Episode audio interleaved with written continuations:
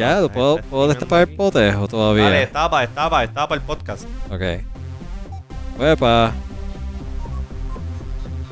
Teníamos ¿Ya la... nos están viendo? Sí, nos ¿Ya nos están están viendo, nos están viendo, creo. Están, Ay, bendito. están viendo lo que te queda de Mira. cerveza antes que lo tirara al piso. Hoy, en Ay, el María. episodio 75 de Hi Wannabes, tenemos un invitado súper especial. Este. Ustedes lo, está- lo están viendo ya ahí, lo están viendo. Mira, dice, ¿qué dice ahí abajo? Rafi, Rafi Mediavilla. Ustedes lo conocen. Ustedes conocen a Rafi Mediavilla ya. Este, Ya tú me Rafi- conoces. Ya lo conocemos. Rafi Mediavilla es un veterano aquí en Wannabes. Hace tiempo, oye, hace tiempo que no te tenemos en el show. Yo creo que desde. Bonita Radio, ¿te acuerdas de Bonita Radio? Desde Bonita. Sí, me acuerdo, me acuerdo muy bien de Hace Bonita Radio. 40 años atrás. Hace 40 años atrás en el season número 2 de los. Sí, a rayos. Vamos por el season número 25. Este, Rafi un par de veces estuvo con nosotros allá, pero este, aun cuando no, aun cuando no no está en el show aquí con nosotros, yo estaba un criticólogo y yo te he servido de director y siempre siempre siempre estamos en la periferia. Siempre Siempre estamos en la colaboramos de periferia. alguna manera, Siempre a nivel de colaboramos. producción o talento, como sea. Exactamente. Y para aquellos de ustedes que llevan viviendo todo este tiempo bajo una piedra y no saben qué es lo que hace Rafi, Rafi tiene este, yo te diría a ti que es uno de los, de los principales medios online aquí en Puerto Rico sobre gaming, sobre películas, reviews de películas, este, sobre series. Se llama Criticólogo. Ustedes lo consiguen en todos lados, en YouTube, en Facebook, en Twitter, en Twitch. Está en Twitch. Estás en, ¿dónde más estás, está Rafi? YouTube, en Periscope, que la, la gente se le olvida utilizar Periscope y Periscope todavía existe. Se mueve muy bien el Periscope de Criticólogo. Sí. El Twitter todavía es bien importante, es una, es una plataforma bien importante. Eh, y nada, estamos en todas las YouTube, todas las redes sociales, estamos en todas las plataformas. So- Proxi- próximamente en, en, en Instagram, cuando logre cuadrar cómo funciona esa cuestión acá. Pues tú sabes, ustedes saben que nosotros siempre, todos los programas, casi siempre al final, como que hablamos así un poquito de, ah, estamos viendo esto, estamos viendo lo otro, recomiendo esta serie. Pues nosotros somos unos nenes de teta al lado de Rafi cuando te, cuando, Claro. cuando tú sabes, este, llega el momento de hablar y de recomendar este series y películas, todo eso. Y pues precisamente por eso es que tenemos a Rafi hoy. Porque, este, yo, yo no presenté a Ricardo, pero Ricardo ya está acá. Hola, ¿cómo están? Estoy, estoy- digo, estoy aquí. Lo que pasa es que me están viendo que estoy mirando al, al monitor acá y, y estoy viendo el recibimiento de la cápsula de SpaceX. Estamos todos conectados Ah. ¿Te recuerdas sí. que cuando, cuando empezamos esto otra vez, en uno de los primeros episodios de este año fue eh, que esta- cuando ellos lanzaron eh, y hablamos y nerdeamos un rato sobre las computadoras que tienen, claramente tienen Linux, no tienen PC, eh, y pues acaban de aterrizar eh, y están a punto de abrir la cápsula, así que est- est- estoy, estoy aquí, pero también estoy viendo de reojo lo que está pasando. Yo no sé, yo no sé por qué ellos decidieron hacer splashdown hoy. No se supone que hoy iba a estar pasando el huracán, eh, el huracán Isaías por Florida. Ellos O eso pasó pasaron, ayer. ellos pasaron antes. Dicho sea de paso, para que sepa, José, se te congeló el video. Así que Ok. apaga la cámara, prende la cámara otra vez, Ajá. a ver si eso lo arregla. Vamos a ver, ya apagué. Vamos a prender de Eh, nuevo. la apagaste Este, y ahí está. y ya llegó que pues, Tru- este, truquitos, truquitos. Sí, funciona. eh, Rica- Ricardo, por eso es que a ti te pagan the big bucks. Ojalá, En esta- ojalá. Por eso, Te- por eso es que tú te ganas ese super salario de los iWannabes. Porque tú eres el caballo con esto. Mira, pero hablando de caballo, este, el, el tema que queríamos hablar hoy, que era Ya, de- ese segue estuvo fatal, mano.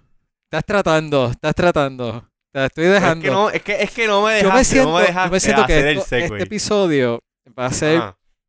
va a ser un, Vaya mal en peor. No, no, no, va a ser como que un role reversal. Yo voy a hacer básicamente tu rol de interrumpirte y tú vas a intentar hacer el rol de Jerry de, en efecto, stick to the script. Coño, pero yo te, yo cu- cuando tú, has- cuando tú haces los, los segways, por más, ma- por más mal que te queden, siempre digo que te quedan cabrones. Sí, pero, pero, o Tú sea, me tiraste, me tiraste por el pero, piso. pero, ¿qué caballo? ¿Qué caballo? Sí, porque qué caballo, porque eh, es que, es que no me dejaste, no me dejaste llegar al punto que iba a hacer. Ok, pues vamos dos Hablando- pasos atrás y vamos hablando- otra vez. Ajá, hablando de caballos, porque como vamos a hablar hoy de los papelones que tiene Hollywood y las películas que retrasaron y lo que viene o viene, pues traímos al caballo del tema, Rafi Mediavilla. Eso es así, ¿Ya, ente- Rafa. ya entendiste el segue? Muy ¿Ya entendiste bien, muy bien, sí, lo entendí, te quedó espectacular. ¿Viste?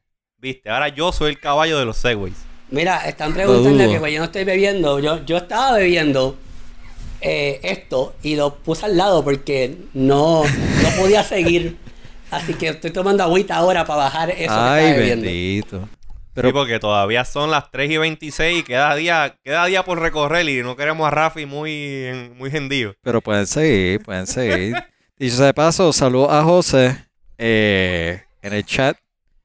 José Hernández Falcón. Eh, Ese otro, otro, ese otro caballo más. Ese Es el otro caballo del, más. del blogging. ese sí, también. AKA Saddam. El que la conoce Saddam. atrás sabe por qué se, se dice, se llama Saddam. Sí. Tenemos como un establo de caballos aquí en este episodio hoy. Yo sé, yo me estoy dejando llevar por tu Segway. Tú estás con caballo. Ah, seguimos con establo. caballo. Seguimos con todo de establo. El hipódromo está caído aquí metido ahora mismo. El hipódromo. Oye, Alfaro, el hipódromo. Ay, El hipódromo. Tú sabes por qué lo digo. Lo sé, Ya estoy llorando. Está increíble. lo sé. Aprovecha para de meses antes que se retire. Ay, señor, señor.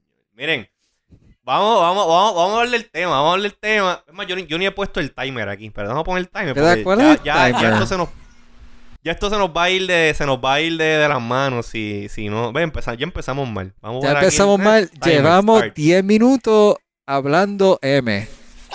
Está bien, pero acuérdate, acuérdate, de esos 10, 8 son nosotros acá, no es el programa como tal. Así que estamos bien, Alfaro, estamos bien, no te pongan nervioso. No, yo estoy pongas nervioso. Yo, yo estoy bebiendo medalla otra vez, no sé cuántos años. Con un jacket del colegio de Ay. Mayagüez. Yo estoy Mira. Mira, ok, este, pues nosotros, todo el mundo sabe, todas las personas con dos dedos de frente y sentido común saben COVID. que la EP COVID, sí, pero Alfaro, Ah, ¿cuántas, ¿cuántas medallas tú llevas ya? Yo lo voy a llevar como cinco. la mitad de uno nada más. Está, está- está muy imprudente para haberte dado dos sips de medalla. Estoy preocupado. ¿eh? Esas medallas son especiales, están añadas. Como- son como cuatro sips nada más. Me sorprendí que, Ah. que llenara tanto el vaso. Pero la lata se ve chiquita. Me, me- pues es un vaso chiquito entonces, papá. Yo, yo estoy al revés, mira, yo tengo lata grande, lata grande Lata la- grande, mitad de la vaso- cerveza en el piso. y vaso chiquito. Mitad de la cerveza en el piso. Eh, Mira, pero ajá, mira, los que no tengan dos dedos por estamos, de frente. Ok, estamos en verano. Los veranos usualmente es la época en que Hollywood, ¿sabes? Tira la casa por la ventana y todos los estrenos buenos, todos los estrenos, lo que le llaman los blockbusters, llegan para esta época. ¿Qué pasa? Este año, pues sabemos, ¿verdad? A menos que usted esté viviendo en Marte. O que aquí- aterrizar ahora mismo en SpaceX. Bueno, exactamente, pues nosotros llevamos ya aquí, tú sabes, con esta cuestión de la pandemia. Y parte del- de, la, de la premisa del cine, pues coño, es ir al cine a ver las películas y disfrutar de los theatrical releases. Este. Y eso, desde hace ya varios meses, eso no ha pasado. Los cines han cerrado. Está la, la polémica de que si lo abren, no lo abren. Este, que si. ¿Quién era, quién, quién era el que estaba hace varios meses? No sé si fue AMC. AMC. Sí, AMC. MC. AMC, que estaban diciendo que iban a abrir los cines, pero entonces que las más, ponerse las máscaras iba- no, iba- no iba a ser enforced porque no querían hacer un political statement. Que by the way, la máscara, el usar máscara no es, no tiene nada que ver con political statement. Lo han convertido en un political statement, pero usar las máscaras para proteger la salud tuya y de los demás, eso es common sense. Eso está probado que ayuda a disminuir el porcentaje de contagio. So, cuando ustedes le digan, ah, te pusiste la máscara, eres demócrata, tú dile, vete para el carajo, esto no tiene nada que ver con si soy demócrata o republicano, esto es common sense. Claro. Sencillo. Pues, ¿qué pasa? así. Pues mira, han habido, han habido, estuvo ese papelón de, de, de parte de AMC cuando se estuvo hablando del reopening de, de, de la economía, que vaya, güey, ¿verdad, Rafi? Todavía, aun cuando en Estados Unidos el comercio abrió y la, la, la economía, it's back to business, lo- lo- los cines en Estados Unidos no han Los abierto, cines, ¿verdad? los cines cerrados. Estados Unidos nunca abrieron este, en ningún momento. sea, no, se hizo el intento, como tú bien dices, eh, Real Cinema y AMC son los más grandes allá afuera en Estados Unidos. Real Cinema y el segundo más grande de AMC. Um, Sí. Y yo, yo tengo contacto dentro de Real Cinema, eh, mayormente allá es donde no, donde criticó los en cuanto a Estados Unidos, no tanto en AMC. Um, pero se hizo el intento, lo que pasa es como tú bien dices, ellos estaban resistentes a, a cumplir con algunas directrices porque entendían que era un political movement por la situación con Trump y el show, de, como tú bien dices, de los demócratas y republicanos, whatever, eh, eh, y todo por Trump y su, y su show. Pero, pero, o sea, era necesario. Pero yo creo que cuando Cariño Cinema aquí a- eh, abrió en Puerto Rico, eh, que yo entrevisté a, a Mayra Ramírez, la que es la directora de mercadeo, exclusiva, por the way, porque nadie más entrevistó a Mayra Ramírez que no fuera criticólogo. eh, hablamos de eso, hablamos de la necesidad de, cumplir con unas eh, directrices para que el negocio se mueva. O sea, para poder, para poder ir al negocio y que, y que se pueda hacer de lo más safe posible la visita al cine. Pero allá en Estados Unidos nunca arrancó. O sea, siempre estuvieron en veremos, en veremos, en veremos, en veremos, en qué vamos a hacer, hacia dónde vamos. eh, que, eh, y nunca arrancó. O sea, el- estuvieron, estuvieron teniendo tiempo, este, aparte de que Sí, hubo un back and forth. Sí, hubo un back- aparte de que AMC específicamente eh, estaba a punto de irse a bancarrota, eh, es- estaba Wow. también estaban en negociaciones con Amazon con el fin de comprar la franquicia, que sería un palo para Amazon, by the way. Yo no, Sí. yo diría que no. So, so, hay, muchas cosas que están pasando en el, back, en el o sea, background este, en cuanto a negocio. Y pues, you know, eh, no, yo creo que estamos hablando de muchas cosas y hace poco también, me acuerdo que el jueves, este jueves hablamos de que Universal llegó a un acuerdo nuevo con AMC de que pues que los- las películas de ellos van a estrenar por solamente 17 días. 17 días es una porquería. Eh, y luego Sí. van a, luego Universal las puede poner en video on demand o las puede poner en digital o whatever. Que creo que, que creo que AMC también eh, fue, sí, AMC este, hicieron, tuvieron una, una riña con Universal por eso mismo, de que iban a banear todas las películas de Universal por eso mismo, porque ese, ese short eh, time frame que les dio Universal en cuanto al release en el cine y luego el release digital. Mm, Lo que yo dije, lo que pasa es que yo lo dije el jueves fue que yo creo que Universal está como que rushing into stuff. No estábamos evaluando las cosas bien. Porque se dieron cuenta que Trolls World Tour, que estrenó en video on demand y en digital, se vendió muy bien. Trolls World Tour al sol de hoy ya estrenó hace dos meses y continúa siendo número uno en ventas digital. Y again, esto es una película que es para niños, que es para disfrutar en familia. Y, y pues no es una métrica absoluta. Tú no puedes dejarte llevar simplemente por esa por ese por ese tipo de, de, de género, porque este género es específico. Claro. Claro. Entonces pasó también con Scoop, que Warner Bros. la estrenó en video on demand y estaba para los cines. Eh, pasó con Capone, que mayormente Capone es de Verti- Vertical Entertainment, que son algo nuevo para mí, pues yo no cubría video on demand. Ahora estoy cubriendo video on demand gracias a la pandemia, obviamente. Eh, es que te tiraba... Hay que, hay que diversificarse, claro que sí. Sí, pues yo, yo no lo hacía, o sea, yo me, me, me vi la obligación de hacerlo por, por la necesidad que hacía, que le tenía, porque pues no tenía contenido para producir y pues empecé a hacer acercamientos y muchos de ellos llegaron solos, eh, H- um, Max llegó solo, Apple TV llegó solo, eh, el Netflix llegó hace un par de meses este, también a, a Criticólogo, eh, y pues también es Video On Demand, Mayority Vertical Entertainment es quien más vende video on demand este películas que ellos estrenan en el cine de manera limitada y también en video on demand so eh, Pero, fue pero lo, que, lo, que tú dices, lo que tú dices está, está bastante acertado, porque una cosa es tú, por ejemplo, tener este The Trolls World, World Tour, este, ¿cuál fue la otra? La de Scooby-Doo. Scoop, Y han habido, han habido unas cuantas que eh, incluso sé que hubo, hubo también un periodo a principio de, de los lockdowns y la pandemia en el que películas que estaban o que habían hecho el release teatro, este, en, el, en el teatro, en el cine, varias semanas antes de los lockdowns, como que cortaron y las tiraron, las tiraron en, en digital. Pero entonces ahí estamos hablando de que pues, son películas que, o sea, no, y no, no le estoy restando eh, mérito a las películas, no son eh, summer blockbusters. So, tú te pudieses hacer el, el, el- hacer el experimento de como que, ah, mira, pues una película familiar, la de los trolls. Coño, que te voy a decir una cosa. Para haberla tirado así, este, online, directa, 100 mil millones. No, espérate, 100, 100, mi- 100 millones creo que, fue, lo- creo que fue lo que vendió. Que por- también por ahí veo en el título No, que había eh, leído eso. no está nada mal, No. pero, pero, wow, o sea, eh, yo creo que esto, esto es algo que a lo mejor, como tú bien dices, no es, esta, esta, estas casas, las casas productoras, o Productora. como, productoras, ajá, como que eh, deben de ir poquito a poco y tú sabes, hay ciertas cosas que no deben de rush them out porque, fine, tú sabes, eh, tienes que poner, tienes que poner en una balanza lo que te gastaste en una película, lo que tú esperabas recuperar, el factor riesgo de si tú abres un cine para este, estrenar una película que va a meter un montón de gente en un ambiente que no es seguro, pues como que eh, son, muchas cosas que tienen que, tienen que valorar estas compañías. Realmente lo que yo iba a preguntar es, ¿cuál tú crees? Porque, Rafi, me está interesante que ha, ha estado comentando que ha estado expandiendo a otras plataformas que son más on demand, que no son tipo cine.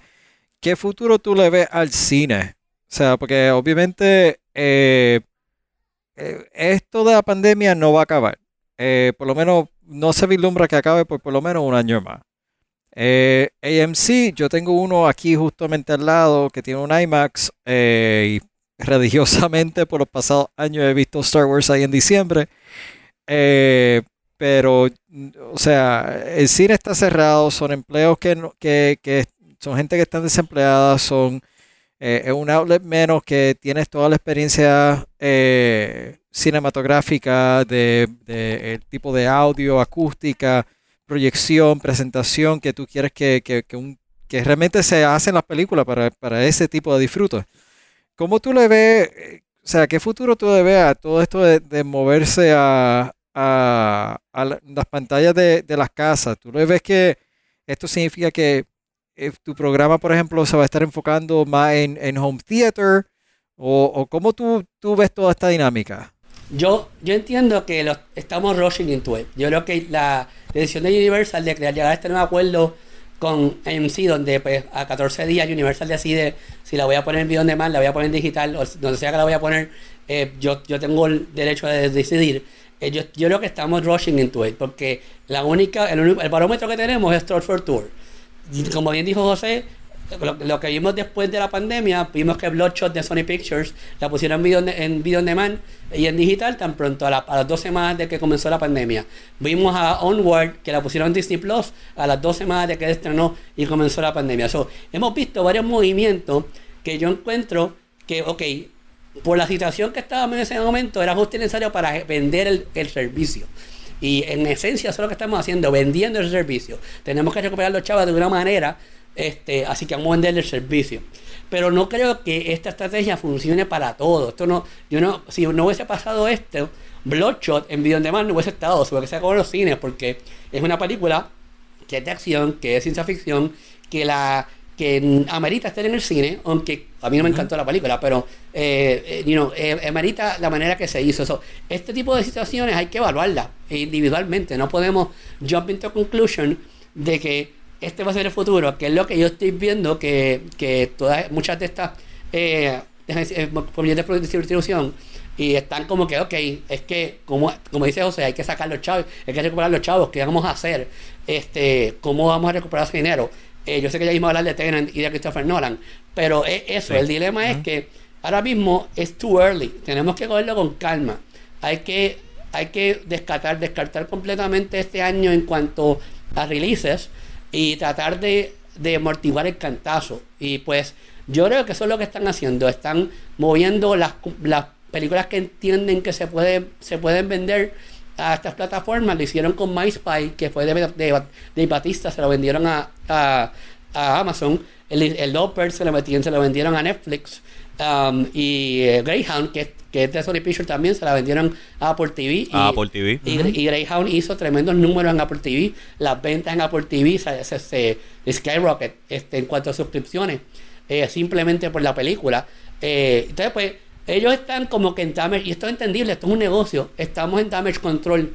¿Cómo, cómo, cómo recuperamos la, la, la inversión que se hizo? Y a la vez podemos quizás ca- sacarle un poquito más. Y yo creo que por ahora, por el foreseeable future, yo diría que quizás hasta principios de, del año que viene, Pues este, este debe ser el movimiento, no debe ser el estándar. Yo creo que todavía hay que seguir evaluando, como estaba diciendo. Capone, en una película de Tom Hardy, que es una historia más dramática, no es una audiencia familiar. Obviamente yo no tengo los números específicos de cuánto hizo Capone en Video on Demand, pero no es una película para todo el mundo. Una película para todo el mundo es Onward, es, es World Tour, y pues es entendible que una película como esa vaya a Video on Demand y vaya al cine a la misma vez en el Foreseeable Future. Si, el, si, si, vamos con esta estrategia de que vamos a tener cine y video on demand a la misma vez, que es algo que están contemplando las casas de distribución. Y pues esto es lo que yo digo que por ahora es con calma. O sea, hay, hay que evaluar las ventas. World Tour, yo creo que Universal se emocionó mucho porque el, el, statement del, del, presidente de Universal es que World Tour en un fin de semana hizo más chavos de lo que hizo en tres meses la primera película en los cines. Y eso es un bold statement, esto es un statement bien grande. Y estás haciendo, esto es un shot bien grande a, a, los, a, los, cines, porque literalmente estás diciendo, no nos hace falta, podemos vender esto sin ustedes. Y yo dije a eso cuando hablamos del tema hace varios, varios meses atrás en el criticólogo, sí, pero la película es lo que cuenta, la historia, el, a, a, quién está target esta película. Again, esa película para mí era para verla en los cines, en IMAX, porque es muy colorida, eh, es de música, tiene muchos tiene mucho sonido, muchas cosas pasando. Y alguien, como dice José, si tú tienes un buen sistema en tu casa, buen sistema, un buen home theater, whatever, un buen, un buen televisor, un 55, 65, algo decente. Que aún pues, así nunca es lo mismo, mano. O sea, nunca, nunca, nunca, es lo mismo. Pero no es lo eh, mismo. Exactamente. Tú, cuando tienes, o sea, aún con Dolby Atmos eh, y todas las tecnologías, jamás es lo mismo ver la, narración de una buena película en el cine de lo que es verlo en la casa. Por eso es que, te preguntaba, porque como, como volviendo a mi premisa original, eh, estaba hablando de, de diferentes plataformas todas online, pero o sea, ¿a, qué entonces se va a transformar la conversación de, del mundo cinematográfico? ¿Se va a convertir eh, a una conversación eventualmente de home theater? Yo, yo soy, yo soy, yo soy bien, o sea, yo, yo puedo ver los dos, los dos, los dos ángulos que está ocurriendo. A mí me encanta ir al cine. Yo creo que el cine eh, va un poquito más allá de tú simplemente consumir una película. El, el ir al cine es una experiencia, es un es un es, algo social. Tú fuiste, hay un montón de gente. Cuando, es, es, que, eh, por ejemplo, por ejemplo, yo que nosotros que somos fanáticos de Star Wars. Por más mierda que sea la película de Star Wars, estoy hablando específicamente de Solo y de Rise of Skywalker. Chicos, Solo es una muy buena película para ver en un avión. Exactamente. Cuando, tú vuelas en un avión, es el tipo de película que tú quieres ver mientras estás tomándote la agüita y el café que sabe agua de piringa. Exacto, pues mira, pues Solo y Rise of Skywalker, por más eh, que sean, coño, tú vas al cine, te sientas y tú tienes esta experiencia de ver esta película que es un, un es un icono, o sea, Star Wars es un, es un icon de la un icon del cine y compartir este momento con un montón de gente que grita por allá, que como que, ¡Ah! ¿qué pasó aquí? O sea, como que esa, esa experiencia de tú tener este, el, la reacción del público live cuando estás viendo una película en estreno por primera vez, eso. Ah, pero ahí tú, estás hablando de, ahí tú estás hablando de otro tema enteramente distinto. Ahí estás hablando de, bueno, del componente humano. Yo, yo solamente estaba en el componente técnico y de hecho, incluso mi próxima pregunta a ambos iba a ser cuál es su, su opinión sobre estos cines en carro, como lo veíamos antes en, la, en las películas viejas, de ir a un drive-in y ver, porque acá en Estados Unidos hay mucho de eso. Pero, pero, no, no, no. Hay que, separar. hay que separar. Tú traes un buen punto. Lo que, tú dices, diciendo que tú traes un buen punto. No, que tú... O sea, la parte técnica, porque ver una película, tú la puedes ver en tu teléfono, la puedes ver en la computadora, en televisor, o sea, donde quieras tener una, una pantalla que sea eh, que pueda display video, puedes ver la película. Pero la experiencia que tú tienes en el cine, que fuiste, saliste, sal de tu casa, vas con tu pareja, con tus amistades, con la familia, es bien diferente a tú sentarte a verla, a ver una película en tu casa. Por más, oye, y, aquí es que va el otro lado de la moneda. Uno, a mí me encanta ir al cine. hay, hay, gente que odia ir al cine solo. A mí me encanta ir al cine solo. Para mí ir al cine es una experiencia, yo suelto estrés yendo al cine a ver la película que sea.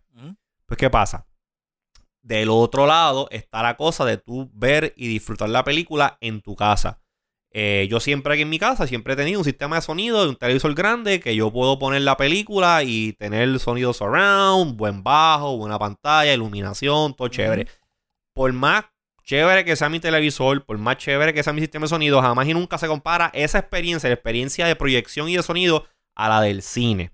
Ahora, también tienes que tomar en consideración varios aspectos de que estás en tu casa. Ok. El perro del vecino empieza a ladrar. Te entra una llamada por teléfono y aquel se pone a ver con el teléfono. Se va la luz. Se cae Liberty. Tú sabes, son, son cosas que eh, en el cine, o a mí, eh, yendo al cine se te puede ir la luz. Se te puede ir la luz. En claro que sí. Rico Y se va cada he ido al. Exacto. Y he ido al cine y se va la luz.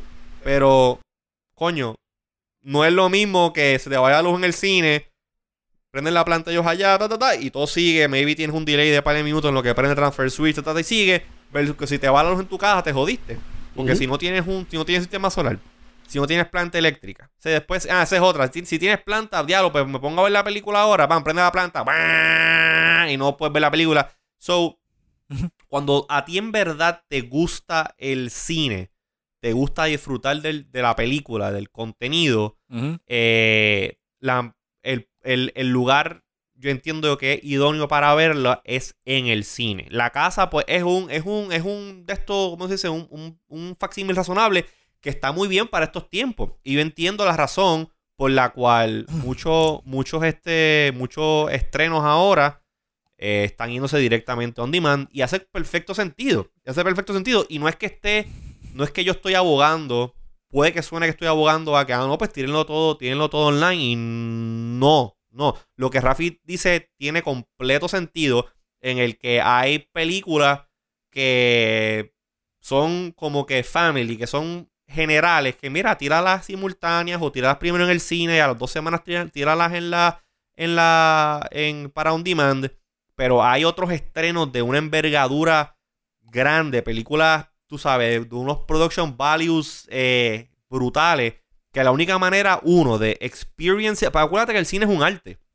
La manera para tú poder apreciar ese arte como se supone y segundo, poderle sacar la inversión económica que se invirtió en crearlo es en el cine.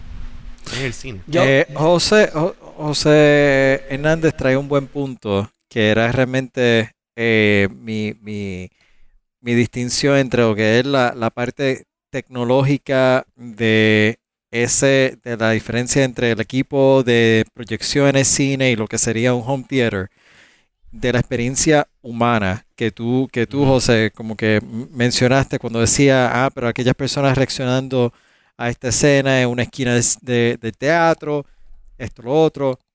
Eh, no sé si viste el chat eh, donde dice, pero Sí, en- mira, José en Hernández el pone cine, que, que en el cine tiene gente hablando, usando celulares, etcétera. Pero mira, y esto es algo que José Hernández trae al punto. Nuestro amigo Ma- Mario Alegre, siempre que hay un este, esta discusión, la trae de la gente. Oye, y a mí también me saca por el techo yo ir a un cine y tener a alguien en la, en la fila de al frente con el teléfono. A, porque esa es otra, coño, los teléfonos tienen auto brightness. ¿Por qué la gente tiene en los fucking cines el teléfono con el brightness a todo fuete?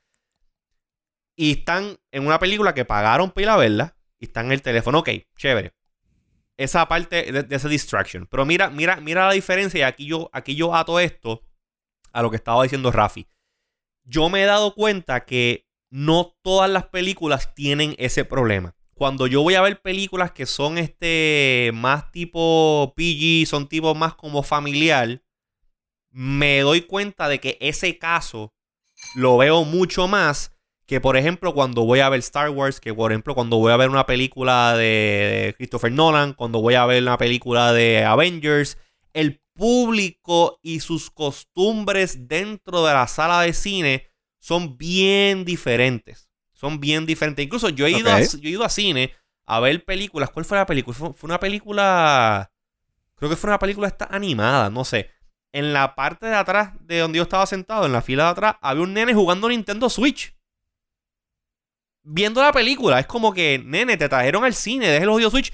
Y yo soy uno que yo no como mierda con eso. Yo me viro y digo, este, por favor, eh, apaga, estamos en el cine. Yo lo digo sin ningún tipo de rencor alguno.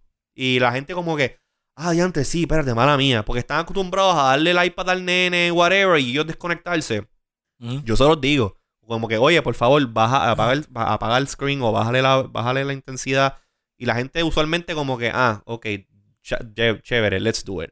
Pero el, volviendo al punto de José Hernández, este, eso no ocurre en todo tipo de películas. Eso es más, por lo menos en mi experiencia, en películas que son de, este tipo así como que familiar. Entonces ahí viene entonces la distinción que hace Rafi de que, mira, algunas películas pues ponlas, tú sabes, para que estén on demand cerca o el mismo día del release y las otras películas que son películas ya más de adultos, de gente que pues tú pudieses entender que se van a comportar en el cine, pues las vean bien como se supone. Y yo quizás para contestar la pregunta de Alfaro de cuál yo entiendo es el futuro, yo entiendo que ese va a ser el futuro, yo entiendo que eh, eh, todo este todo este tiempo de la pandemia sido, va, va, lo estamos, la, la, la compañía está utilizando para estudiar algunas están rushing in, pero algunas están estudiando. Yo creo que Disney ha sido bien responsable en la manera que ha manejado sus propiedades. Eh, con Hamilton, con, eh, con Mulan, que Mulan, todo el mundo está loco por verla. Estaba plantada a estrenar en febrero. En febrero fue la pandemia, fue la semana de la pandemia que estrenaba Mulan. Y todavía es la hora que no, no he hecho nada con ella. Eh, y todo el mundo está pushing que la ponga en Mulan y han habido también personas que no, no la pongan en, Disney Plus porque no la queremos ver en Disney Plus, queremos verla en el cine. Yo creo que este es el futuro. El futuro es este nuevo deal que habló, que trabajó este Universal con AMC, va a ser el futuro. Pero yo creo que la, el, lo que hemos hablado los tres, y estamos todos de acuerdo, es que el cine tiene que ser una experiencia. O sea, la, no pueden haber B-movies en el cine, no pueden haber eh, PG-13 movies, o sea, PG movies en el cine. No todas ya tienen que estar en el cine. Si, si algo demostró la pandemia, es eso. Es que eh, lo que estamos viendo es que películas que son PG, o que son para en general, o que son este, Frozen, y a mí me encantó Frozen la segunda, eh, eh hay, hay cosas, hay películas que se pueden tirar en el cine y quizás a, a, las dos semanas, a los dos meses, whatever, la tiras en el cine y a la misma vez en Beyond Demand o la tiras en el cine y la tiras en Disney Plus o whatever. Eh, eh, acá en Puerto Rico nos pasa mucho, o sea, estamos, en la, mayormente las películas de Fine Arts ya están en Netflix o están en Amazon o están en Hulu y están también en el cine. Sí, pero eso, es por la, eso es por la, por la desfase que hay en la distribución de muchas películas independientes aquí en Puerto Rico y pues en el resto del mundo. Que by the way, este, eh, quisiera hablar un poquito, quisiera hablar un poquito eh, de lo que pasó aquí en Puerto Rico con la apertura, la reapertura de Caribe en Cinemas, que le duró dos semanas y volvieron a cerrar en los cines. Más o menos fue un, fue un periodo bien poco. Este, aquí se estuvo, aquí se estuvo pushing mucho. Ah, que abran los cines, abran los cines, abran los cines. Pero entonces tienes el problema de que abrieron los cines, las salas están abiertas, tomaron las medidas, whatever que, que tomaron. Que fíjate, yo un par de veces vi gente como que retuiteando la cartelera de, de Caribe en Cinema, que creo que estaban dando películas, estaban dando The Matrix, estaban haciendo, estaban haciendo como unos reestrenos. Eh, yo no voy a ir al cine. Eh, obviamente, esto es, esto es este. Eh, opinión, personal. opinión personal. Yo no voy a ir al cine a exponerme a contagiarme con el virus para ver una película de los de late 90s. Este, que ya yo tengo en Blu-ray en mi casa, que está disponible online en todos los sitios. Lo que nos lleva al tema entonces de que si las casas productoras y las casas dueñas de estos títulos de, de cine no están produciendo, no están haciendo sus películas disponibles para los cines, ¿para qué vas a abrir los cines? Eso para mí fue como que... ¿Qué, carajos están, eh, están, pensando? Yo creo que lo de Caribbean Cinema hizo, y voy a dar aquí un, un caveat, este, James Link, que está conectado en el chat, este, y este servidor tuvimos una reunión eh, con varios de las casas productoras acá en, Puerto Rico, eh, a través de Zoom, este, y también tuvimos reunión con Caribbean Cinema para ellos querían escuchar nuestro feedback y específicamente el feedback de nuestra audiencia. Estoy claro que no fui con nosotros, también se, se, se, reunieron con diferentes otros medios digitales que son los top, como tú me dices al principio, este, eh, para, para, para, mira, quiero saber qué tú piensas, quiero saber eh, qué podemos presentar. Y exactamente esa fue la pregunta que nos hicieron, qué podíamos presentar. Y me acuerdo de cuando yo hablé con ellos, estamos hablando de lo que tú mencionas, o sea, eh, presenta estas películas buenas de, antes que quizás se puedan vender. ¿Por qué? Porque ok, quizás tú no quieras ir a ver Sonic the Hedgehog o tú no quieras ver eh, Bloodshot, porque ya la viste en, está en digital, ¿para qué la vas a ver en el cine? Está en digital. Pero eh, un estreno de Back to the Future, que es una experiencia, que la película es una experiencia, pues yo la tengo en Blu-ray, pero verla en el cine es diferente. Eh, ahora mismo se está empujando mucho el reestreno de Inception. Inception es una película que si yo tengo que pagar por verla en el cine nuevamente, voy a pagar por verla en el cine nuevamente porque es una experiencia. Y yo creo que más que nada, esto, obviamente Caribbean Cinema tuvo la suerte de que pudo abrir, en Estados Unidos no abrieron, pero eh, yo creo que lo que hizo Caribbean Cinema fue bien inteligente en, poner Jaws, que es una experiencia, eh, poner películas que son experiencias, que eh, lo que están haciendo en esencia es eso, estudiar cómo se movería el mercado en cuanto al futuro, cómo va a ser el futuro. O sea, eh, y yo creo que eso es lo que va a pasar. Yo creo que de ahora en adelante, yo te diría 2021, 2022, late 2021, 2022, el cine va, va a cambiar en cuanto a que no vamos a presentar todo, no vamos a ver Hocus Pocus 3 en el cine. Hocus Pocus la vas a ver dos semanas en el cine, de momento la vas a ver en, en video on demand. Vamos a ver Frozen 3 quizás un mes en el cine y después la vamos a ver en video on demand. Porque yo creo que eh, ahora ellos van, como tienen que, como, como hay competencia con digital, estamos compitiendo con Netflix. Netflix está tirando unas películas de madre, una, pero unas películas que son de Oscar. Eh, el, jueves hablamos en criticólogos de los Emmy, y los Emmy, todos los, literalmente el 90% de los nominados fueron Netflix, Hulu, Apple TV, HBO y, y se me queda alguien. Fueron todos digitales. O sea, eran Amazon, todos digitales. Amazon Prime.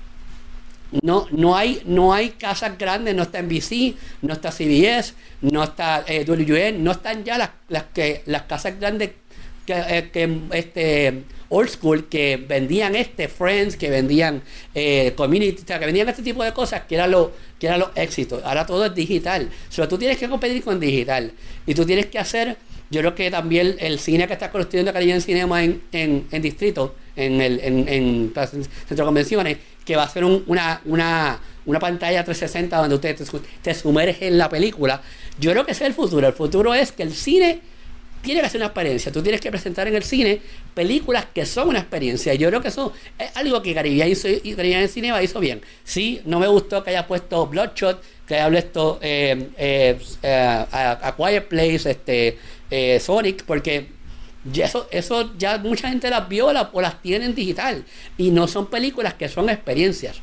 Son películas, cualquiera. Son B-movies. Pero una cosa, una, una cosa que el cine en, en Estados Unidos y en el, resto, en el resto del mundo y aquí en Puerto Rico nunca lo han hecho hasta ahora, tiempos recientes, es eso de los restrenos. Lo que tú dices de, por ejemplo, Back to the Future, yo soy súper fanático de Back to the Future. Y me acuerdo que ahora cuando creo que fue el 25 aniversario, hace un par de años atrás, tengo amistades en Estados Unidos que durante un weekend tiraron la, la, la, 1, la 2, la 3 y todo el mundo podía ir a ver esas películas. Eso aquí en Puerto Rico no nunca, nunca han hecho ese enfoque. Sé que hubo sé que hubo previo a la pandemia, en los últimos años ha habido algo de eso. Me acuerdo el año, creo que fue el año pasado, trajeron Matrix en 4DX. Y esa sí la fui a ver porque obviamente, pues, como que, ¿cómo sería Matrix en 4DX? Que es la única película que he visto, eh, que he visto en el en, 4DX fuera de el, día que abrieron el, cine, el evento de prensa que hicieron en, en Caribe Cinemas de, de Montelledra, que te pusieron como que peliculitas y cosas para que tú, para que tú pruebas el sistema. Y oye, I mean, it's the Matrix con un jamaqueo cabrón encima, tú sabes, y cool. Y eso, eso lo puedo entender de la, de la, de lo, de, de, la experiencia eh, de tú ir a vivir una película eh, de ese calibre al cine nuevamente. Pero es algo que, por ejemplo, aquí en Puerto Rico me gustaría que hicieran más de acorde a como se está haciendo en Estados Unidos, de que, oye, tú sabes, tienes este una tanda eh, los domingos o el weekend, el día que sea, de películas clásicas que son una experience en el cine y no simplemente sean estrenos. Y, este, y tú sabes que eso se hace. Lo que pasa es que algo que yo soy bien vocal en Criticolo, y no es porque yo sea fanático de cine Fine Arts, pero la gente, no típicamente la gente va a Fine Arts. Y, ese tipo de, cine clásico, ese tipo de, estrategia, no la hacen con las películas blockbusters, pero el, con el cine clásico, fino y elegante sea, en Fine hacen ese tipo de, eventos, pero no mucha gente lo apoya. Eh, yo creo que claro. sí hay una estrategia que quizás en el futuro eh, que se hacen en Estados Unidos, como tú bien men- mencionas, yo sé que Riga el Cinema lo hace mucho porque constantemente recibo las invitaciones. eh, eh, es hacer eso, es un, un, un throwback Thursday donde pues estamos estrenando este, las de ahora y ese y tenemos una, una, una tanda que es de esta película old school noven- de los de, de Negotiator, de whatever, US Marshall, algo del 97 que era Exacto, una hostia, una hostia de película. ¿Qué, qué- qué Sí. ustedes, pero para volver un momento al tema, o sea, a- porque la realidad es que el cine, como lo conocemos, va a seguir cerrado por por lo menos un año más. Eh, y en eso se afectan todas las películas que, que estaban por release. Eh, obviamente entiendo de que digital ahora es competencia, pero la realidad es que o sea, la pantalla gigante va a seguir cerrada por por lo menos un año más, a menos de que empiecen a hacer drive-in cinema y pues la experiencia no será la misma. Eh, pero que, que ustedes, que ustedes ven por lo menos en este próximo año, teniendo presente que ya tenemos, que eh, nosotros teníamos aquí una lista completa de, de películas que han sido pospuestas. Eh, y la, lo voy a poner aquí en, en Q para que la gente vea de qué estoy hablando. Eh, Pues mira, si- yo creo, yo creo que este, como, men- como men- hemos mencionado anteriormente, y esto obviamente, pues Rafi sabe un poquito más de esto, o que él nos puede dar este mejor input de lo que, de lo que él, de lo que él piensa al respecto. Este, las casas eh, productoras son quien tienen básicamente el, el, el, el the last say en esto de, de cuándo las películas van al cine y no. Estoy viendo muchas películas eh, y que yo de, I agree este con para para ahí un momento este el faro para porque estoy viendo aquí mira este ¿cuál era la película? Black Widow que estaba para mayo 1 por ejemplo la movieron a noviembre a noviembre 6 Top Gun que estaba para diciembre la movieron para verano 2021 Ghostbusters que estaba para julio 10 eh, la movieron para marzo 5 2021 estoy viendo mucho esa, esa movida de muchas casas productoras de como que para el carajo tienen el 2020 a pérdida y vamos a push estos estrenos para el 2021 que ya, I mean, esperemos que la cosa de la pandemia se haya controlado un poquito, maybe hay vacuna, maybe la gente finalmente se, se decidió en ponerse la mascarilla, bajamos la infección y eso. So yo estoy completamente pro a que muevan los estrenos para el año que viene. Tú sabes, yo, yo en, este, en este momento donde estamos ahora mismo, yo aún cuando me encanta el cine, extraño, ¿sabes? Con unas ganas brutales ir a sentarme a ver una película, yo en estos momentos mi prioridad es otra. Mi prioridad es yo y que mi familia y que mis amistades estemos safe y que no nos vaya a pasar nada con el coronavirus. O yo no tengo problema. Ajá. Ok, bajo esa misma premisa, ¿tú prefieres, ustedes prefieren esperar un año para ver una buena película o que esa película salga en digital? Yo esperaría un año, no tengo problema esperando un año. Correcto. Yo, again, y me- yo me sigo inclinando a lo mismo. Si es una película blockbuster, tiene que estar en el cine. No puede estar en digital. No, la Sí. experiencia es lo que vale ahí. O sea, no O es. sea, realmente, montón- realmente la conversación, la, la- conversación obligada realmente es cómo el teatro sobrevive un año cerrado. No, difícil. O sea, eh, yo, es- yo lo- como dije, yo creo que AMC y Regal Cinema, yo que el, el menos que se ha quejado Regal Cinema, porque yo los admiro a ellos, le estaba escribiendo mi contacto por allá, me dices qué es lo que es lo que hay para yo saber. Eh, yo creo que es, es, es damage control. Yo creo que todos tienen que trabajar Por damage eso, así que control. lo, de lo que realmente estamos hablando es de que esa industria se va a ir a cero. Podemos ver, la, ah, la- existe la, la posibilidad real de ver un AMC, un Caribbean Cinema, un River Cinema desaparecer de la faz de la Tierra. Sí, no, es, esa ban- realidad. bancarrota, se, se desapareció de la faz de la Tierra, aparece la vacuna o, o esto regresa a un estado de normalidad, como, como sea que se vea eso. Pero entonces, ok, pueden congregarse más de 100 personas a la misma vez, pueden abrir los cines. ¿Qué cine?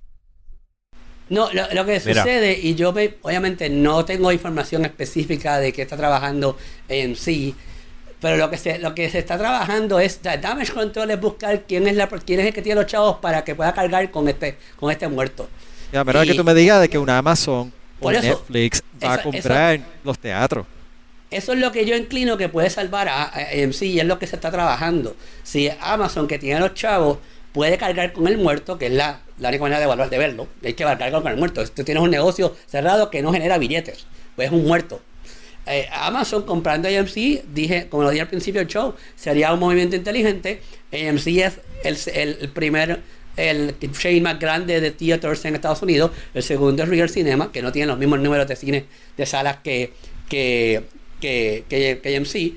Eh, Regal Cinema, eh, obviamente ellos también eh, trabajan muchos festivales, muchas muchas cine independientes que tienen otra estrategia diferente. Ellos obviamente no ha habido ninguna queja ninguno de ellos sobre eh, cómo están sobreviviendo, so que entendemos que están bien. No tengo información específica aparte de la que me han, me han dado. Y aquí en Cinema yo creo que ha sido bien inteligente. Lo que el poco tiempo que tuvo, hicieron lo que pudieron con lo que tenían. Eh, la venta de los Poncomers que a mí nunca me convenció. Yo, lo- yo no dije que eso era para nada fuera de este mundo. Eh, el poco tiempo que estuvieron, yo obviamente fui al cine varias veces. Mayormente, yo no voy al cine cuando hay gente, pues yo mayormente voy al cine a los screeners, eh, que voy con los críticos de cine mayormente y estábamos todos separados sucesivamente. Eh, y las películas que estaban estrenando, pues no eran películas que la gente se matara por ir a ver. Yo no creo que no fue hasta las últimas dos semanas que cerrar, que, que tuvieron que iban, que estaban por cerrar, que pusieron estas estas películas como Back to the Future, como Jaws, como estas que fueron, que son experiencias, donde uno pues quiere ir a verla al cine. Eh, yo no veo, o sea, yo entiendo que el cine, eh, como as a whole, como lo vemos, el brick and mortar, la, la- le- el, brick and mortar. Sí, el brick and mortar va, o sea, va a seguir cogiendo cantazos. Ellos tienen como negocio buscar como eh, crisis O control. sea, incluso Esto es- puede desaparecer. De eso que estamos puede hablando. desaparecer. No O creo que, que, o que desaparezca. uno de los jugadores digitales lo termine comprando. Mira, es que el cine, la- el cine como tal, el cine donde tú vas a ir a ver la película, obviamente hay, hay, hay consideraciones este, diferentes, pero sin el cine, ahora pues lo sustituyes a la parte digital, pero tradicionalmente sin el cine tú no tienes venta del producto, que el producto es la película, sin venta de la película el producto, la casa este, financiera, la casa productora no hace el, no hace el dinero para recuperar, para recuperar la inversión que hicieron en la, en la, en la, en la película, en el, en el investment de producción original. Pero ¿qué pasa? A lo que lleva esto es que el cine es una industria importante para la economía. ¿Verdad? Estamos de acuerdo con eso. Sí, mil por ciento. Pues, hermano, de la misma manera, de la misma manera que el gobierno lleva haciendo un montón de bailout packages, que si para las aerolíneas, para las casas, este, para la- los manufactureros de carros, que si para los bancos, carajo, hagan un fucking bailout plan para los fucking cines, denle dinero de esto, qué sé yo, llámale el púa de los cines, no sé cómo rayos bregarían eso, yo no soy economista, yo no soy un politólogo, nada de eso, pero de la misma manera que hay un montón de dinero disponible en el, gobierno para eh, eh, subsidiar operaciones que están under por esto de la pandemia, coño, el cine, las artes, es, un, es, una, es una industria que deja dinero, que hay movimiento de dinero ahí, coño, pues el mismo gobierno pudiese básicamente cargar con la con, con- con el peso de estos, estos negocios, estas compañías que están, ¿sabes? Struggling ahora mismo sin necesidad de abrirlas y poner en riesgo a la población, que es la que te va a ir a consumir y te va a ir a gastar dinero para que recuperar. No sé si lo hacen. No sé si lo van a hacer. Yo no he escuchado nada de eso de un bailout plan para la industria de cine. Le- Digo, Eh, hay, eh, hay una- varios, una- hay una varios cosa, oye, planes. espérate, hay varios Una cosa, no la industria de cine como las casas productoras, porque Warner Brothers, Sony Pictures. No, no, tú estás hablando esa de brick and esa- gente tiene No, chavos con Eh, chavo, cojones, y si no están, haciendo chavos, Ah. y están haciendo No, no, chavos. están haciendo chavos y si no están produciendo, si no están produciendo, no están gastando. Y ahora mismo, según yo tengo entendido, las producciones están, ¿sabes? Pretty much halted. No, no, no se está produciendo nada No, no, yo- nuevo ahora mismo porque está- están todos los lockdowns y eso. Pero lo- lo- lo- los cines, denles un bailout. Te estaba hablando concreto del brick and mortar, de, de la persona que está de cajero, que usualmente estaría vendiendo popcorn, eh, de la persona que estaría barriendo el piso después del cine, después de teatro, del ingeniero que estaría eh, dando de mantenimiento a, las salas de proyección. O sea, eh, de eso es lo que tú estabas hablando. No, no, no. Eso, el cine, el cine como tal. Porque mecanismo de distribución, un Warner Brothers, una NBC ya dijo que se, que se iba online. O sea, Caribbean Cinema. Caribbean Cinema ahora mismo no se está ganando como compañía lo que se estaba ganando prepandemia. Y sin Caribbean Cinema en Puerto Rico no hay distribución de películas de cine. Si Caribbean, si, si Caribbean Cinema se va, se va, se va a, a, quiebra. ¿Cómo se dice esto? A quiebra y cierran sus operaciones en Puerto Rico. No hay cine en Puerto Rico porque no hay más nadie que tenga aquí otra. aquí no hay un, aquí no hay AMC, aquí no hay este, un Alamo Draft aquí no hay un Regal Cinemas, aquí no hay un Studio Movie Grill, aquí tú, tú naces y mueres en Caribbean Cinema, ¿ok? Todo de la misma manera que Caribbean Cinema. Ya no hay. Exacto. So, de la misma manera que Caribbean Cinemas está struggling porque está cerrado, no puede operar. Y AMC le pasa lo mismo. Y Alamo Draft House, que me encanta Alamo Draft House, está cerrado. Pues el gobierno debería de inventarse algún tipo de. lo que sucede es lo que sucede es que se están dando, se están dando eh, eh, incentivos para todas las industrias. Y yo, por eso te puedo decir que yo la única, la única, el único cine que se ha quejado de todo esto que has dicho que no va a sobrevivir es AMC. El mismo Caribbean Cinema a sus empleados le está pagando, o sea, sin que esté abierto, porque ellos han recibido incentivos para todas las compañías, para todas las industrias, han recibido incentivos para mantener el negocio a flote. No son millones de dólares, obviamente, pero está recibiendo, algo es algo. Se está recibiendo dinero. Y por eso vuelvo y digo con Real Cinema, porque es con quien yo mayormente tengo contacto allá afuera directo. Yo no he recibido queja ninguna de, de, de, de Real Cinema. Eh, Real Cinema en todo momento me, me han dicho a mí, estamos bien, estamos a flote, no estamos generando millones, que hay que aclarar, pero estamos a flote. Igual en Caribbean Cinema, los contactos que yo tengo en Caribbean Cinema, empleados regulares que trabajan en Caribbean Cinema, e igual en las oficinas centrales, me están diciendo, ahí me están pagando, no me están pagando lo que estaban pagando cuando estamos abiertos, pero me están pagando. Eso que, pero están agarrando algo. Yo creo que lo están haciendo bien. Yo creo que la preocupación de, de Alfaro es muy válida. Es hasta cuándo. ¿Hasta cuándo podemos seguir haciendo esto? ¿Hasta cuándo podemos seguir viviendo los incentivos? El PUA para mucha gente se acaba ya ahora. O sea, el, famoso PUA, el, el, sueldazo, porque es un sueldazo. Tú, tú, cobras más por PUA que por trabajar. So, el sueldazo ese se acaba ahora para muchas personas. Sí, obviamente el, Congreso está trabajando otro nuevo, otro nuevo, un CARE 2, que incluye a la industria e incluye también a los, a los, a nosotros, ¿verdad? A los, a los, a los, comerciales, a la gente regular y pues, eh, eh, eh, yo creo que la preocupación del faro es muy válida. Es hasta cuándo. ¿Hasta cuándo aguanta esto? eso mismo ¿Hasta dónde podemos aguantar? ¿Aguantamos un año más de incentivo? No creo. ¿Aguantamos hasta diciembre? Hay que, hay que todo, ver. Todo va a depender, asumo que va a depender de que pues, las agencias gubernamentales encargadas de tomar las decisiones adecuadas para manejar esto y poder controlar la pandemia hagan lo, hagan lo correcto para que tú puedas otra vez restablecer una, un no, normal, normalcy, tú sabes, dentro de todas estas industrias, pero hasta que no hagan nada, hasta que el presidente siga con la misma, la misma retórica de que, ah, la máscara, whatever, ¿verdad? Que si chiji, que si chija, y no hagan lo que tienen que hacer, pues vamos a quedarnos en el mismo, el mismo boquete. Mira, pero este, vamos a hablar de, vamos a hablar de, o sea, ya hemos hablado bastante de, o sea, la industria en general, pero vamos a hablar de una película... Eh, un, heavy hitter en particular que lleva desde, desde que empezaron a, promocionar. Ok, porque esta película la empezaron a promocionar, creo que fue como en diciembre. Y ya a la carrera empezaron con papelones. Empezaron a papelonear. Y los, las últimas semanas, lo que ha salido de noticias de. Estamos hablando de Tenet, la nueva revista. La nueva revista, la nueva película de Christopher Nolan del estudio de Warner Brothers. Este. Que básicamente la han, la han fijado o han querido presentarla como la película que va a reabrir el cine luego de, luego de, la pandemia y esto, ha sido papelón tras papelón tras papelón tras papelón. Y toda la semana sale noticia nueva de la película este de Christopher Nolan y Warner Brothers y es como que más rayo parta hacia la madre esta película ya. Es que, oye, esa era la mentalidad de Nolan. Nolan dijo, yo quiero reabrir los cines con Tenet. Eso es, lo, eso es, ese era su, su wishful thinking, para ponerlo de esa manera. Sí. No, Ah. no, vamos a reabrir los cines con Tenet, eso se va a vender, todo el mundo lo va a ir a ver. ¿Por qué es Tenet? Porque yo, yo amo a Christopher Nolan, yo hablo claro, para mí ese es lo más Sí. grande.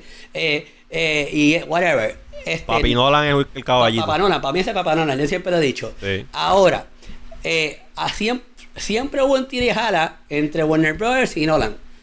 Obviamente, Christopher Nolan dice he y, y o dice tengo este proyecto y, y- y Warner Brothers le escribe un cheque en blanco a, a Christopher Sí. Nolan. Ok, toma, aquí está el cheque, haz lo que tú quieras hacer. O sea, yo- sabemos que eh, pues, Christopher Nolan es el nene lindo de Warner Brothers y, y es el que tiene, hombre... tiene un tiene un ¿cómo se dice? el, el récord de él es buenísimo O sea, Claro. las películas todas las películas que ha hecho Christopher Nolan por los últimos 10 años o y No, más de- de- de- son oye, todas heavy hitters Desde la trilogía de comenzó, Batman Desde, desde Memento. Memento un Memento. peliculón, que fue su primera película, y vendió muy bien, y, y mucha gente se la gozó por la manera que le Sí. construyó. Todas las películas, y Christopher Nolan lo que tiene son como, como 10 o 15 películas, no tiene un montón de películas. Él Sí. tiene bien pocas películas, pero todas han sido e- éxitos, todas han sido éxitos para, para Warner Brothers, eh, y pues obviamente tiene esa relación con Warner Brothers donde Nolan tiene mucho pull entre Sí. decidir de hacia dónde van mis cosas o que yo, o que yo, o que yo quiero hacer con, lo- con, con el producto o whatever.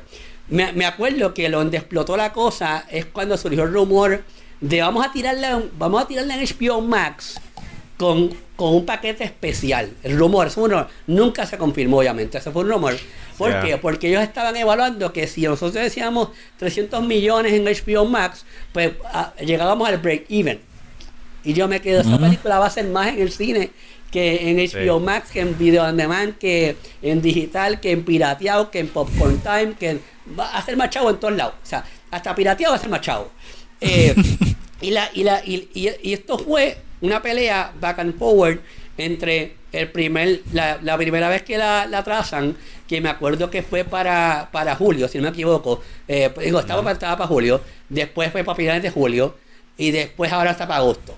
Y ahora estamos en esta situación de que la película va a salir este año, cuando yo entiendo que hay que aguantar esta película hasta que estos cines estén todos abiertos.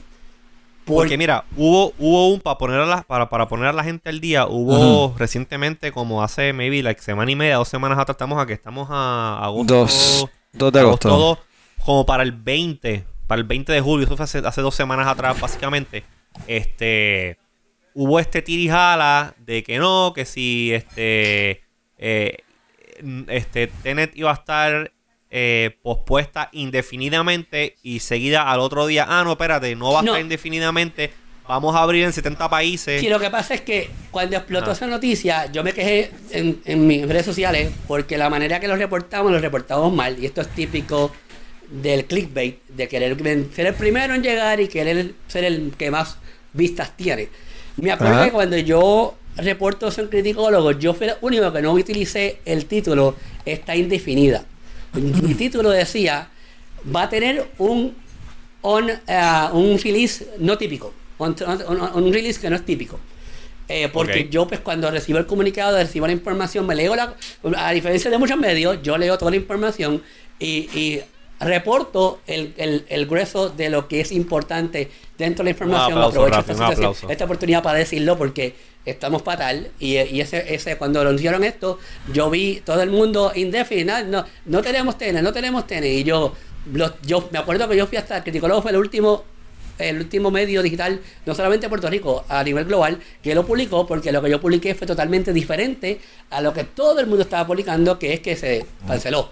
Eh, el indefinite nunca es indefinite, lo que, lo que, lo que el pre- presidente de ATT, ni era ni de Warner Media, fue el presidente de ATT, que son los John dueños de. Warner Media, estaba reportando es que van a, están trabajando un, un release no típico a, a, a Tenet y lo que tú mencionas que van a comenzar con 70 países este en, eh, de, eh, empezando el, vein- el 21 de agosto y luego en septiembre llega de manera limitada a los cines de, Estados Unidos que estén abiertos. O sea, la- la- si está abierto en, en Maryland, pues los cines de Maryland pueden ir a ver Tenet. Si no está abierto Florida, se jodió Florida. Florida no puede ver el cine, no puede ver Tenet. Si Nueva York no está abierto, no pueden ver, no pueden ver este. Yo eh, tengo yo tengo dos cosas con esa determinación que hizo Warner Brothers y su parent company AT&T en cuanto a Tenet. Tenet es una película sumamente importante to get it wrong. O sea, cuando me refiero a to get it wrong es es una película sumamente importante para ponerse a inventar con cosas raras de cómo vas a hacer el release, este, a ver, o sea, por la prisa de que hay que sacarla, hay que sacarla. Yo soy del pensar que Tenet es una película de todas las películas estas que están. Oye, yo estoy súper pompeado para ver Wonder Woman 1984. Estoy súper pompeado. Yo para ver, también, yo este- quisiera saber, yo quisiera saber qué hicieron con el mall que cerraron aquí en Alexandria. Ah, pues mira, o sea, quiero, quiero, quiero ver la película esta de este, A Quiet Place parte 2. Hay un montón de películas que quiero ver. Pero de todas las películas, mira, ahí está la- y estamos a punto de poner la noticia que puso The Verge. The cual, no, No, todo el mundo este, reportó no, no, lo da- mismo. Todo el mundo. porque- delay tengo- indefinite. Y eso no es lo que el, Mira, el presidente lo tengo, lo, Mira. lo tengo back to back. Pero- tengo, tengo en la noticia de The Verge como lo reportó The Verge y tengo la noticia como lo reportó Criticólogo. Ok, pues, mientras yo sigo hablando, tú ponchalas y tú eres el, tú eres el señor director de, de- de este, este programa. Este, pues hay un montón de películas que quiero ver. Que de, de hecho, ahorita pusimos la lista de Rotten Tomatoes que tuve que entrar y refrescar en la memoria de las películas que se supone que salieran para este para esta temporada de, de Summer Blockbusters. Porque ya ni me acordaba. O sea, cuando puso, ah, está la de, James, la de James Bond. Este, hay un montón de películas que quería ver. Pero de todas las películas que están en esa lista, la única película que yo te puedo decir a ti aguanta esa película hasta que esta pendeja pase, porque esta es la película. Esta es la película, es Tenet. Entonces, con estas jodiendas de John, John Stanky de, de ATT, que si no, vamos a ponerla para aquí, vamos a ponerla para allá. Oye, esto es una película que es tan y tan y tan grande que por más este eh, seguridad que tú tengas, mientras más, you know, locks and keys le pongas a la película, esa película, el día que abra internacionalmente, esa película se va a liquear Exactamente. online.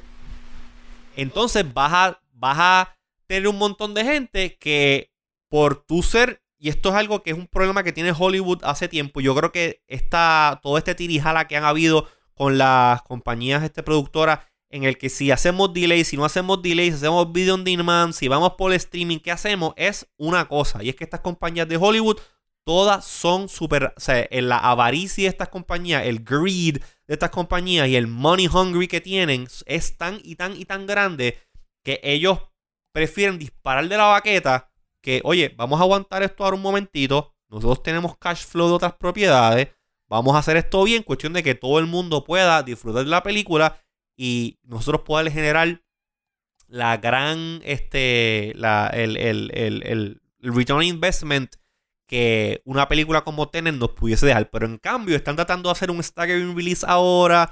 De que vamos a vamos a hacerlo en Europa. Vamos a abrir, abrir dos o tres cines en Estados Unidos que la tengan.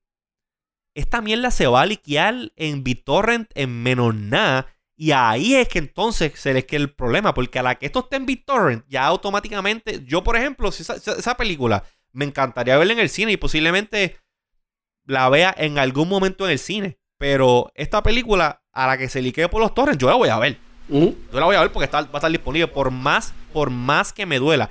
Y estoy seguro que hay un montón de gente que va a hacer lo mismo que yo, pero a diferencia de que yo posiblemente cuando la película esté en el cine la voy a ver en el cine, hay mucha gente que la bajó pirateada, la va a ver y ya. Se acabó. Acabé de ver, acabé de ver Tenet y toda esa cantidad de dinero, este Warner Brothers la va a dejar en la mesa por no aguantar el jodido release de la película para el año que viene, cuando la cosa me esté un poquito mejor. Y es todo Eh, por el fucking greed. Dicho sea de paso, eh, los que están viendo la, la transmisión en vivo o los que están viendo esto pregrabado en YouTube, están viendo el, contraste de cómo Rafi lo reportó a cómo lo reportaron los otros medios. Sí. Eh, eh, directo de lo que estábamos hablando de entre indefinitely a new release date.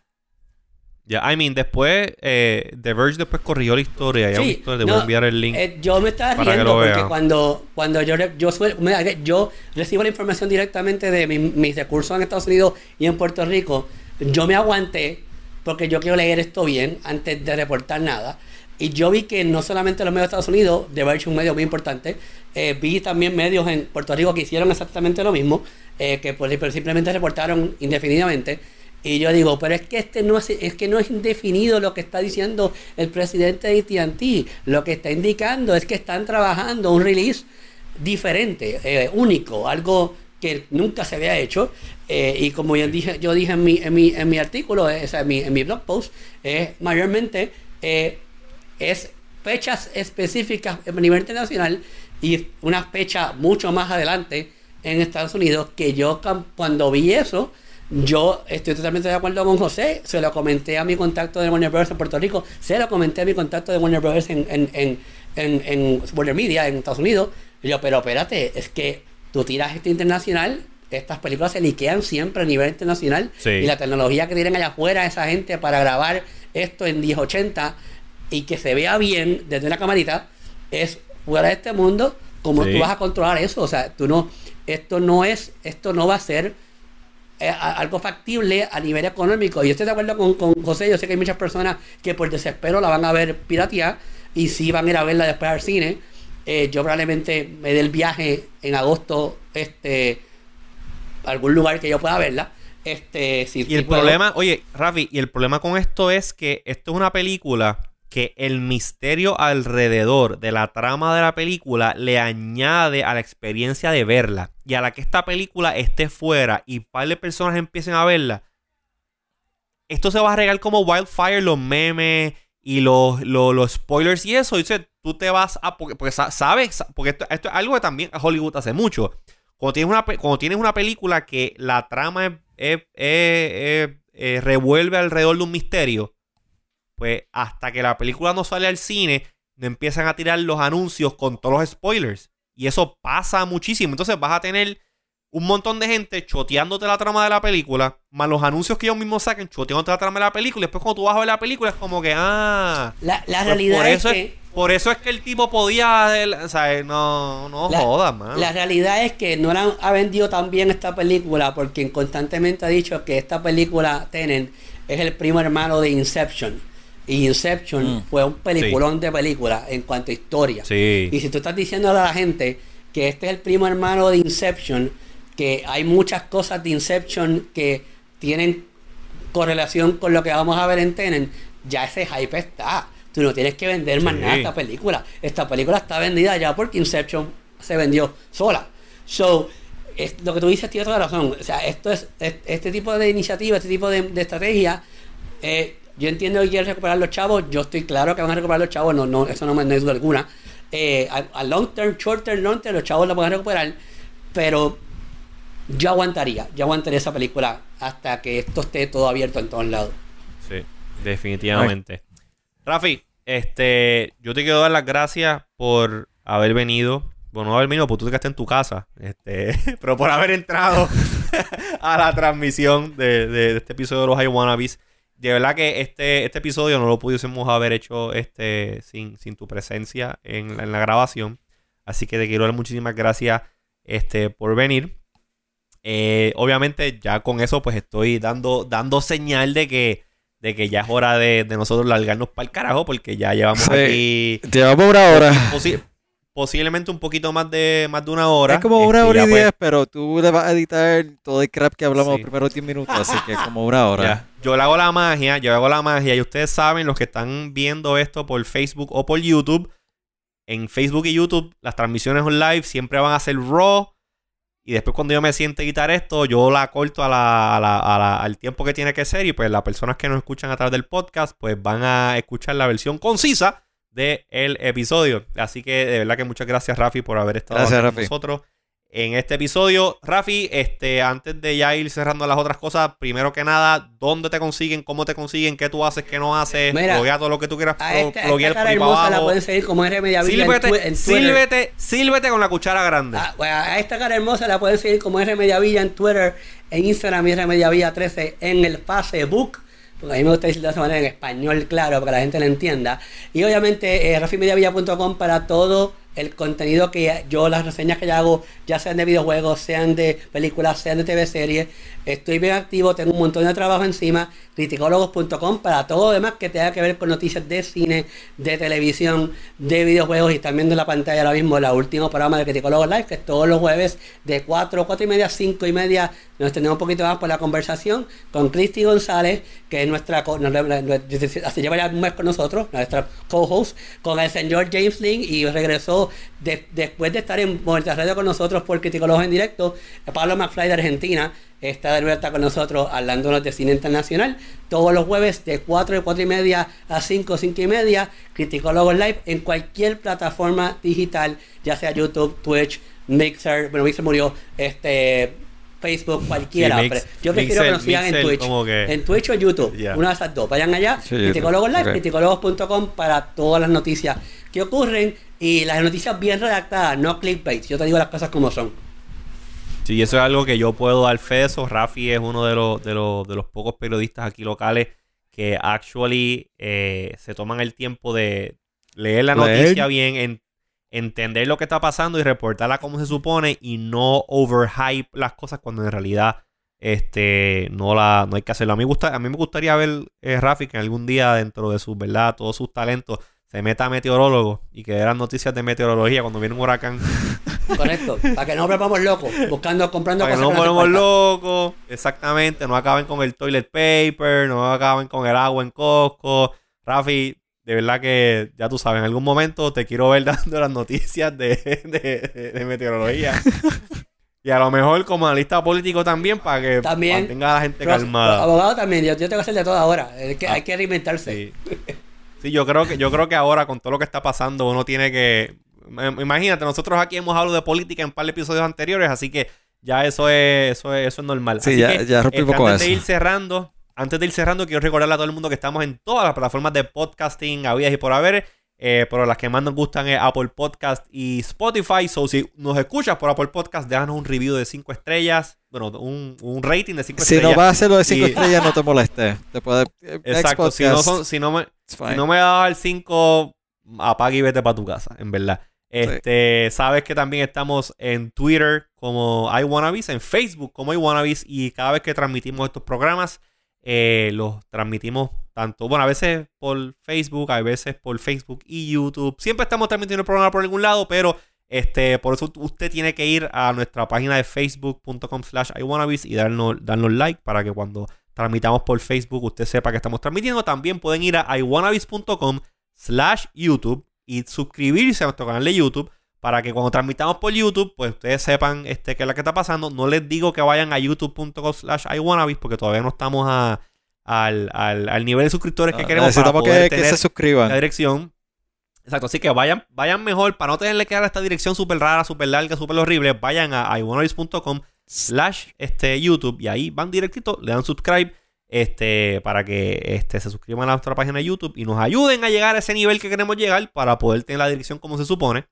Este, eso es un, eso es un hack aquí que yo hablé con el faro para montar, porque si no, imagínate, Si no, no hay hay- funciona. Si no, hay no- que hacerlo no. bonito, hay que hacerlo presentable para que la gente lo entienda bien. Estamos en, You- en Twitter también como iWannabes a nuestro amigo Alfaro aquí. ¿Cómo es que te consiguen a ti, Alfaro? R Alfaro ¿En dónde?